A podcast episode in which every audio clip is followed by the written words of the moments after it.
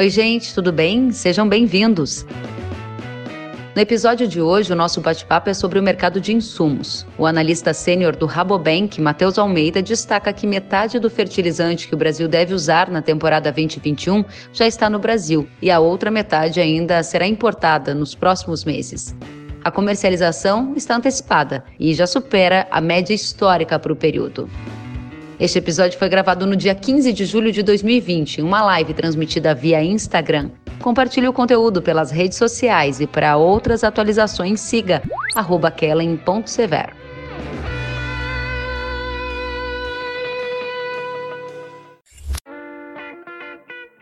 Matheus, seja bem-vindo, boa noite. Boa noite, Kellen, tudo bem? Muito bem, obrigada pela sua companhia, viu? Ótimo, eu que agradeço, agradeço o convite aí, espero contribuir aí para a discussão. Com certeza. E eu já quero começar com uma participação da nossa audiência. O Marcos, do Sul de Minas, disse que por aqui a negociação está lenta. Quero já te perguntar como é que estão as negociações de fertilizantes no Brasil nesta temporada, aceleradas ou não? Olha, Kelly, pelo, que a gente tem acompanhado aqui, elas estão tão aceleradas, sim, tá? Então, é, a questão da pandemia aí, né, até mesmo o movimento de preços nos últimos meses, acho que trouxe uma condição de troca favorável para muitos produtores, né, para algumas cadeias. Isso ajudou a acelerar um pouco as vendas de fertilizantes, né? Pelo que a gente olha aí no Brasil em relação ao passado, é, o mercado andou 15% mais rápido, né, no final de, até o final de junho. É, e se a gente olhar um pouco mais para trás, para outros anos, isso pode chegar até estar num movimento 20% né, é, mais rápido do que, do que a gente viu nos últimos cinco anos. Isso a gente está falando de soja e de milho, Matheus. Diz para mim, quanto da soja o fertilizante já foi fechado e quanto do milho verão o pessoal já fechou? Eu vi a Ana aqui que está nos assistindo dizer que ela ainda não fechou nada de fertilizante. Tá, é, quando a gente, assim, não há nenhum indicador, né, é, que fala do Brasil como um todo, né, então é importante deixar isso um pouco claro, né, mas olhando para alguns indicadores que olham isso regionalmente, né, a gente consegue, a gente pode dizer é, que olhando para o sudeste e, e também para o centro-oeste centro do Brasil, a, a comercialização para soja, no caso, né, e, e, e para o milho verão já está tá atingindo perto de 80% no caso da soja, e milho verão perto de 75% comercializado para essas regiões, né? O que o que é aí, como eu comentei, né, um pouco a, a, avante do que do que aconteceu nos últimos anos.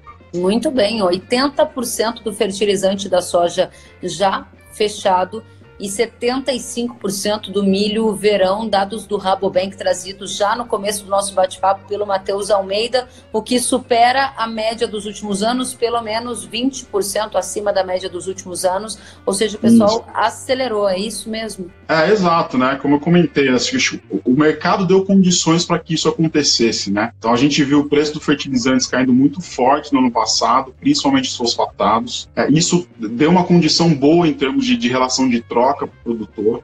A gente sabe que tem muitos produtores no Centro-Oeste, principalmente, que adiantam bastante a compra. Então, quando eles estão fazendo o plantio da safra, assim que eles finalizam o plantio da safra, eles já começam a olhar para o insumo da safra seguinte, né? É, então, lá em outubro do ano passado, novembro do ano passado, teve já um movimento de compra. Depois, no começo desse ano, a gente viu um outro movimento, né? Logo depois que saiu a questão da pandemia, é, a gente teve uma certa desvalorização do real, é, é, isso favoreceu o preço de algumas commodities aqui do Brasil. Uhum. É, os preços dos fertilizantes ainda estavam bem interessantes, né? Olhando para a relação de troca. E isso trouxe também o produtor, pro, um pouco mais de produtor para o mercado nesse primeiro trimestre do ano. E, e, acho que tem um outro ponto, né, Kelly, que a gente pode somar, é, é com relação à incerteza, né? Quando, quando você olha para o futuro e vê que tem né, algumas nuvens no horizonte, acho que é bom é, o produtor soube aproveitar esses momentos bons de, de troca, é, ou que a relação de troca estava favorável, e, e, acabar fechando alguns negócios, né? Agora, Matheus, o pessoal do milho safrinha, né? 2021, a gente está colhendo a temporada desse ano, mas já tem muitos produtores com insumos fechados para a temporada que ainda vai ser plantada em 2021. As vendas estão tão aceleradas como estão para milho e milho verão e soja? É, tá, tá um, mais ou menos no mesmo ritmo. Né? Então, assim, é, da mesma forma que, que, que tem acontecido para a soja e para o milho verão, né? É, é, o mercado do milho deu um pouco de oportunidade que somado com o custo baixo do fertilizante em, em dólar, né, acabou favorecendo bastante essa relação de troca. E aí muitos produtores estão tentando aproveitar esse momento, já olhando lá para o que vai ser plantado no início do, do ano que vem já, né, e, e fazendo essa troca. É, ao redor de 30%, né, nessas mesmas, nessas principais regiões também que a gente, que a gente acompanha, é, o que é, o que vai ser aí entre 15% e 20% é, é, mais avançado do que em anos anteriores também, né. Muito bem, então a gente começa o bate-papo aqui com o Matheus, trazendo para a gente informações de que a soja já está com 80% do fertilizante fechado, milho verão com 75% fechado e milho segunda safra com 30% fechado, ou seja, todos os fertilizantes com um nível de comercialização bastante antecipado em relação aos últimos anos. Aí o mercado de milho, o pessoal está perguntando de preço. Marcos, obrigada aí pela audiência, perguntando do cenário de preço. Muitos produtores que aproveitaram o pico do preço também do milho já fecharam o pacote de insumos, né, Matheus? Agora, um ponto super importante para a gente já trazer para nossa audiência é o seguinte: estamos em ano de pandemia e todo esse ambiente novo e incerto acelerou a compra do insumo. Só que esse insumo é importado em grande maioria. Esse insumo já está em casa, Matheus? É, do, do, fertilizante, que a gente tem a informação um pouco mais detalhada, um pouco mais apurada, a gente vê que é, cerca de 15 milhões de toneladas chegaram, um pouco menos de 15 milhões, 14 milhões e, e meio, chegaram é, no Brasil, foram descarregados no Brasil até o final de junho. Isso é 10% acima do volume que a gente viu para o mesmo período do ano passado, né? Ou seja, que todo esse movimento de antecipação dos produtores ajudou a indústria a se posicionar também é, de forma antecipada, né? E esse produto está chegando. Pois é, a Paula está dizendo aqui, a Paula que nos assiste, obrigada Paula e que nos ouve, né? O problema é que os insumos vêm de fora. Se a gente já está com metade, ou seja, 50%, você disse que já entrou metade do que a gente deve consumir na temporada já está dentro de casa. Isso é um sinal tranquilizador ou não? O copo está meio vazio, quer dizer que metade ainda nem chegou. É, tem um lado é, tem, tem um lado bom, né? A gente tá, o lado bom é que a gente está adiantado, né? Eu acho que a atenção fica exatamente nos 50% da importação que ainda falta chegar, né? É, é, assim, a gente não vê nenhuma nenhum problema logístico acontecendo até agora, né? Lógico que a gente ainda não saiu desse, desse quadro de pandemia, é, ainda tem incertezas, né? Mas, como você falou, ainda tem 14 milhões, quase 15 milhões para colocar para dentro de casa, né? Acho que é isso que o esforço da, que a indústria vai fazer e que os produtores também vão fazer agora, que é garantir o suprimento desse volume. Pois é, aí a gente está falando de que as negociações estão bem avançadas, mas tem muitos aqui na audiência que não fecharam fertilizantes, não fecharam insumos, e o Marcos Agro está dizendo que os adubos fosfatados judiam da gente, judiam do mercado. Marcos deve estar tá se referindo ao preço alto. Quero saber como é que está o preço do fosfatado e qual é a tendência, hein, Matheus? É, assim, o, o, fosfatado caiu bastante, né, o ano passado, né, a gente viu o fosfatado, o MAP, né, que é que a gente acompanha mais aqui, ele ele estava cotado no início do ano passado a 470 dólares a tonelada, chegou a, a, valer 270 no finalzinho do ano passado e hoje daí teve uma recuperação por causa de oscilação do mercado internacional e chega hoje numa cotação de 330 dólares a tonelada, né? É, é um preço com certeza melhor do que a gente viu nessa época do ano passado, né? Mas um pouco é, longe do, do, do fundo do, do, preço que a gente chegou no final, no finalzinho ali para dezembro, é, virada de novembro para dezembro do ano passado, né? E qual é a Mas ainda assim, Matheus? É, a, a, tendência é, é, ele ficar um pouco nesse patamar, né? É, pelo menos ao longo desse, terci, desse terceiro trimestre. É, Para o quarto trimestre do ano, é, é, ver um pouco o que, que, vai acontecer no hemisfério norte, né? Que, que foi o que ajudou a derrubar os preços no final do ano passado. É, a gente espera que essa demanda do hemisfério norte possa é, é, trazer esse preço um pouquinho para cima, né? Mas não superar os 350 dólares por tonelada, tá? É, mas é lógico que isso é uma foto no cenário que a gente tem hoje, né? É, e tem ainda um, um pouco de água para rolar ainda nesse ano. Bastante importante. Então você traz para a gente essa expectativa de estabilidade nos fosfatados, pegando o gancho aqui com o que a nossa audiência perguntou, potássio e nitrogenados, como é que estão e qual é a tendência? É, o, o, começando pelo potássio, né? Hoje em dia o preço no porto está ao redor de 235 dólares por tonelada. É, a nossa expectativa é que o preço possa ainda subir um pouco ao longo desse terceiro trimestre e atingir aí por volta entre 240 e 250 dólares por tonelada é, até o final do tri, né? E aí depois de novo um cenário é, é, lá fora, né, com, com o hemisfério norte, a gente deve ver esse preço oscilando um pouco. A gente não espera esse preço superando esses 250 até o final do ano, tá? A gente pode ver que lá na frente ou ele vai se manter nesse patamar ou ele pode recuar um pouco caso a demanda lá fora não esteja tão aquecida assim no último trimestre, né? Mas é, é eu acho que esse que, é, que seria o teto do preço para esse ano, 250 dólares mais ou menos. ah, e para o nitrogênio, é. Isso para poupança, exato. Para o nitrogenado, o mercado está tá volátil, como sempre, né? Dentre a, os macronutrientes, é o mercado mais volátil. É, a gente tem a Índia é, lançando no mercado internacional vários leilões, ou sucessivos leilões, que já é esperado para essa época do ano, e isso deve manter o preço com uma certa oscilação. Né? Então a gente é, é a gente está falando hoje de 240 no porto. Para essa época do ano e pelas condições do mercado internacional, com custo de energia baixo, principalmente aí motivado pelo preço do petróleo, pelo preço do gás. Esse preço, na nossa análise, deveria estar um pouquinho mais baixo desse, do que a gente vê hoje, mas é óbvio né, que tem essa, tem essa questão da demanda e dessa volatilidade. Né? Toda vez que a Índia aparece com um leilão forte no mercado, o mercado se movimenta e acaba puxando um pouco o preço para cima. Né? A gente já observou que as vendas de fertilizantes estão acima da média histórica para o período, que a relação de troca entre soja e milho é a melhor desde 2016, que metade do fertilizante que vem de fora já está aqui dentro do Brasil. Isso pode ser visto de duas formas, ou copo cheio, copo meio vazio, ou já estamos com metade dentro de casa, ou ainda falta importar metade do fertilizante. E para encerrar o nosso papo, o Matheus encerrar o papo na parte fertilizante, gente. Calma que ainda vem todos os defensivos. O Matheus trouxe para a gente uma projeção aí sobre quanto de fertilizante vai ser usado. Vai ter aumento nesse ano, Matheus? É, a, no, a, nossa expectativa, a nossa projeção, né, que é, a gente tem um aumento de 1,5%, né, esse, esse, é o número de, de, agora, né, com a demanda chegando aí a 36 milhões e 700 mil toneladas ao longo de 2020, tá? É, então, principalmente puxados aí pela, pelo bom momento da soja e pelo bom momento do milho. Muito bom.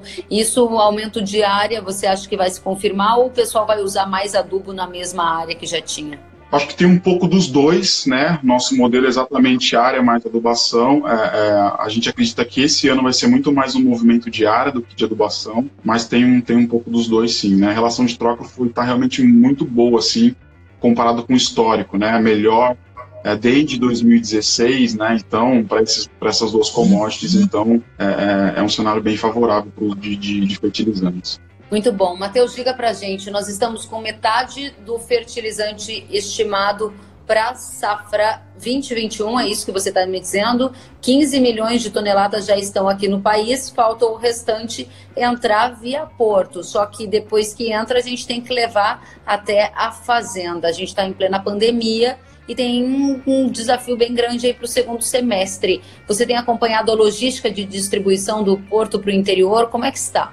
É, a gente não olha tanto no, no, detalhe assim, né, Kelly, mas é, a gente tem alguns sinais que, que valem a pena ser citados, né? Então, Acho que o primeiro fato é esse de que a importação até agora está acima do volume do ano passado. Isso mostra que a logística de porto está tá realmente bem, bem eficiente. Ah, do, do outro lado, um outro sinal que a gente tem é, o sinal da logística de exportação. Né? A, a, o fertilizante é simplesmente uma logística reversa. Então, a exportação está tá indo também muito bem, obrigado, né? apesar do, desse ano. Então, esses sinais indicam que até agora nada aconteceu é lógico que a gente tem a pandemia indo para o interior ainda, né, é, mostrando sinais muito fortes em algumas cidades do interior, é, mas a gente sabe também do esforço que os governantes têm feito para manter a cadeia de alimentos, principalmente, né, e esse transporte de insumos agrícolas funcionando. Então, é, esses sinais até agora nos indicam que, bom, nenhum problema aconteceu até agora, né? Lógico que pontualmente uma coisa ou outra pode ter ocorrido, mas de forma geral não, e a gente espera que isso continue é, é, bem, bem suportado aí pelos, pelos agentes, né? Tanto indústria quanto produtor, até mesmo pelos nossos governantes que têm auxiliado esse processo. Muito bem. Quando você fala com os clientes do banco, a principal pergunta deles para você neste momento qual é, Matheus? É, é, é, um pouco dessas daí, né? O que, que vai acontecer com o preço daqui para frente é, é, e como que a gente faz para receber, para colocar esse produto dentro de casa, se vai ter algum problema ou não, né? É, eu acho que um outro, uma outra pergunta bem importante que eles fazem é câmbio, né? A gente sempre ouve falar, ah, e o câmbio para onde vai? É, é, difícil acertar câmbio, ainda mais num ano como esse. Né? Mas eu acho que a ideia que a gente tenta passar é do produtor tentar se proteger desses riscos, né? Então, ah, já fez a compra do seu, do seu fertilizante, do seu insumo, né? Tenta acelerar um pouco a logística, colocar um pouco para casa antes para evitar qualquer tipo de problema. Com relação a câmbio, é, é assim, tenta casar muito bem a, a, compra e a venda do seu insumo, né? ou seja, faz a venda do seu produto em dólar, tenta travar o, o a compra do insumo também em dólar para não ficar descasado na moeda para não ter surpresas aí, né? E aí, nos dois casos, tanto seja falta de produto por algum motivo, ou seja por, não, tenho tudo, planejei perfeito, comprei no melhor momento, mas veio o câmbio e, e me deu é, é, alguma, algum prejuízo, né? Então, acho que é, é evitar riscos desnecessários, né? Já está com tudo planejado, já executou, é só fechar essas, essas arestas, aparar essas arestas para ter um bom resultado. Ótimas dicas de câmbio, está dizendo a Gil Larussa. Obrigada, Gil, por acompanhar aqui a nossa live. O Fausto também está dizendo tem que investir e muito em alguns insumos enquanto é tempo. Por exemplo, o calcário. Obrigada, Fausto. Você concorda com o Fausto? Cara, eu não, não sou especialista em calcário, né? A gente não acompanha tanto esse mercado de perto, mas é sempre algo que é fundamental para as lavouras do Brasil, né? Principalmente quando a gente olha para o centro-oeste, cerrado, de, de modo geral, né? Muito bom. Então, para fechar essa primeira parte, gente, de fertilizantes, só para vocês acompanharem tudo o que o Matheus já trouxe em poucos minutos, dizendo então que nós estamos com metade do fertilizante já dentro de casa, ou seja, Fluiu a entrada via portos, mesmo durante a pandemia, que há a melhor relação de troca com fertilizante soja, com fertilizante milho, pelo menos desde 2016, que há uma expectativa de que os fertilizantes, no cenário que a gente tem, teriam um crescimento de 1,5% neste ano, atingindo mais de 36 milhões de toneladas na temporada, puxado por aumento de área e também uma projeção de aumento de adubação. Os nós que vêm pela frente, de acordo com o Matheus, podem ser, por um lado, o fator cambial, que aumenta muito a volatilidade, por outro lado, a logística, já que nós temos metade do fertilizante dentro de casa, nós temos que levar esse fertilizante para o interior, em plena chamada interiorização da Covid, né? Acho que podemos resumir desta forma. Matheus, falta uma última dica ou partimos para os defensivos? Eu acho que a gente pode partir para defensivos, cara. Perfeito. Então, fechamos fertilizante, vamos para defensivo. Vamos falar, por exemplo, de glifosato, um dos herbicidas mais utilizados na agricultura brasileira e que, de acordo com o levantamento do próprio Rabobank, 99% do glifosato usado no Brasil é importado da China. China que foi o pico aí, né?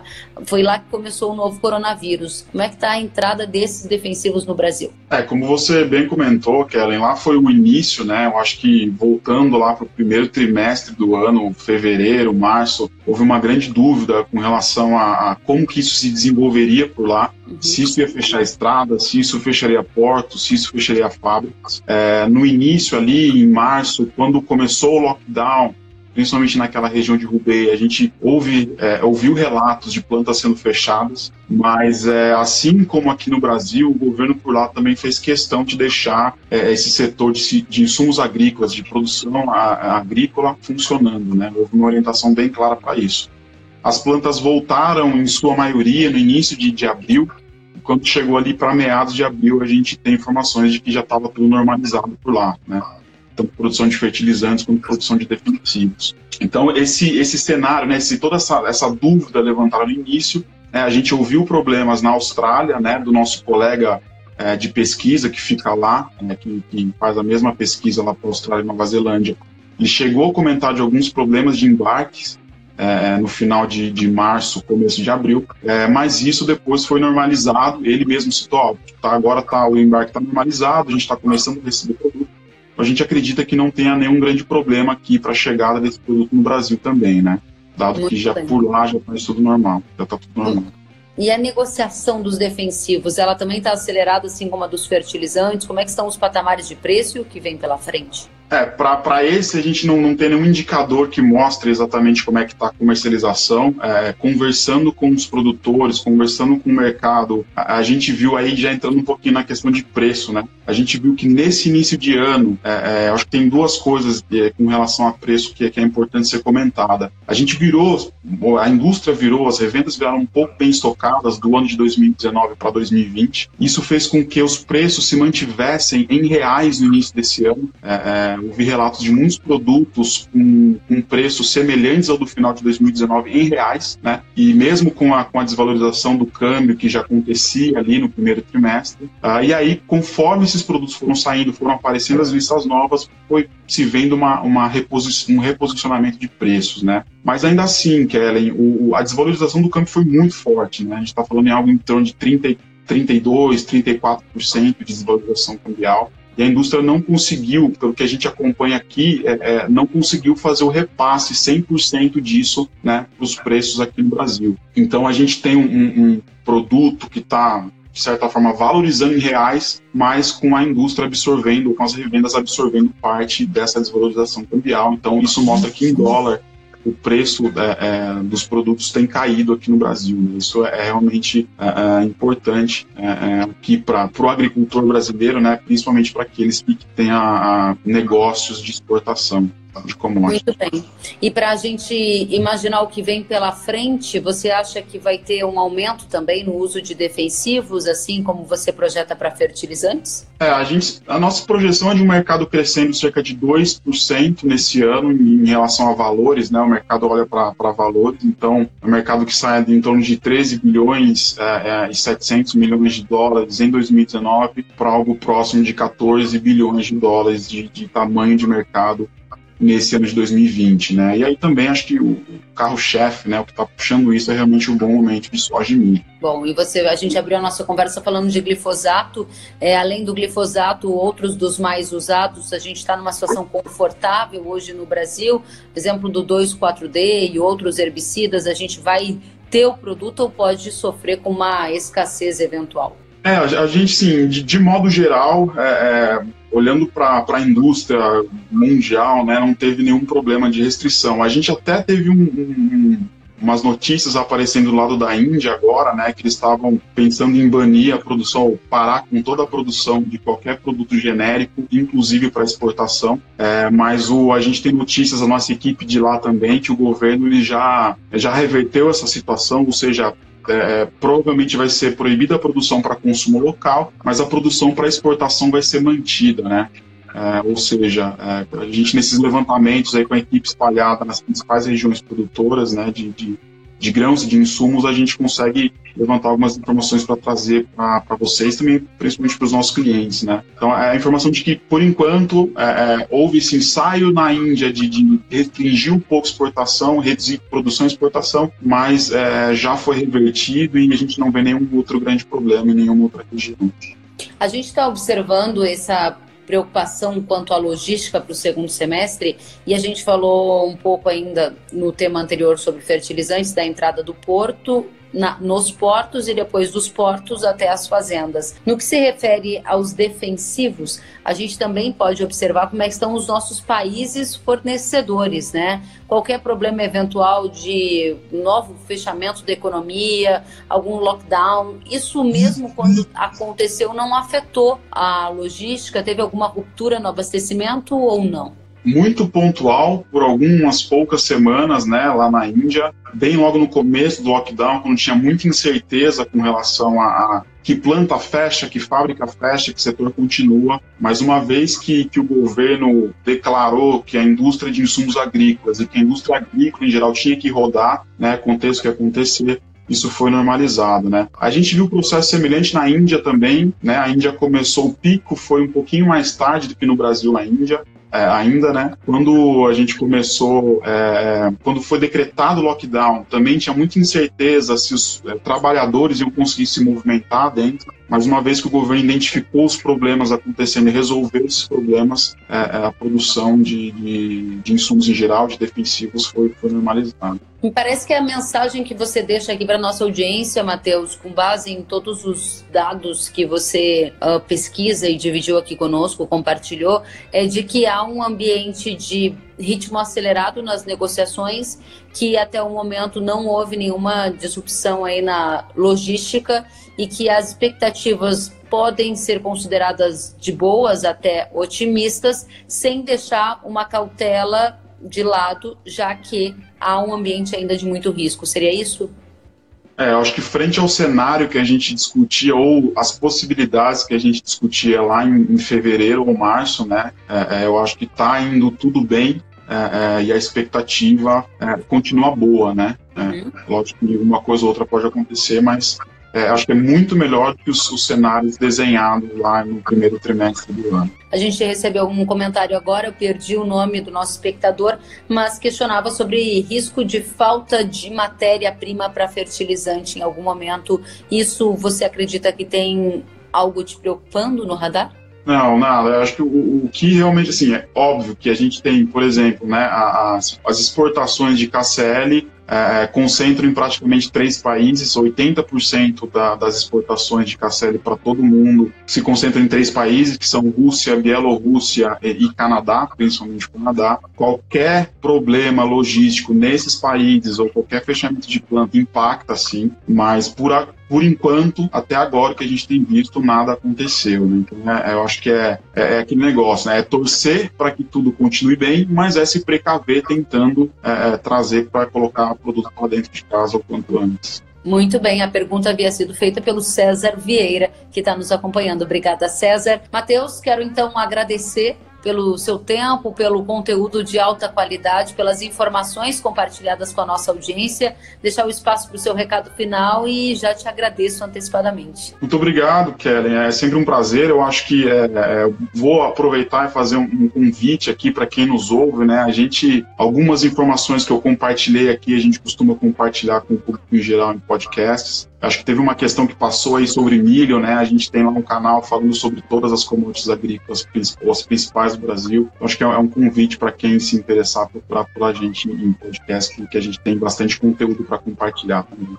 Muito bem, eu com certeza vou ouvir mais ainda. Já costumo ouvir vocês, nossos convidados aqui no podcast também, porque esse conteúdo vai estar disponível em todas as plataformas para todos poderem ouvir, compartilhar, tomar nota e ficar cada vez mais bem informado. Matheus, foi um grande prazer. Volte sempre. Uma boa semana para você. Obrigado, Kelly. Uma boa semana para você também. Até a próxima.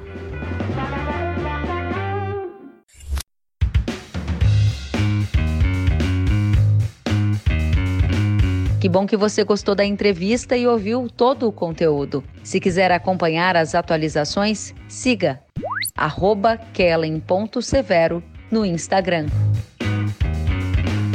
Até a próxima!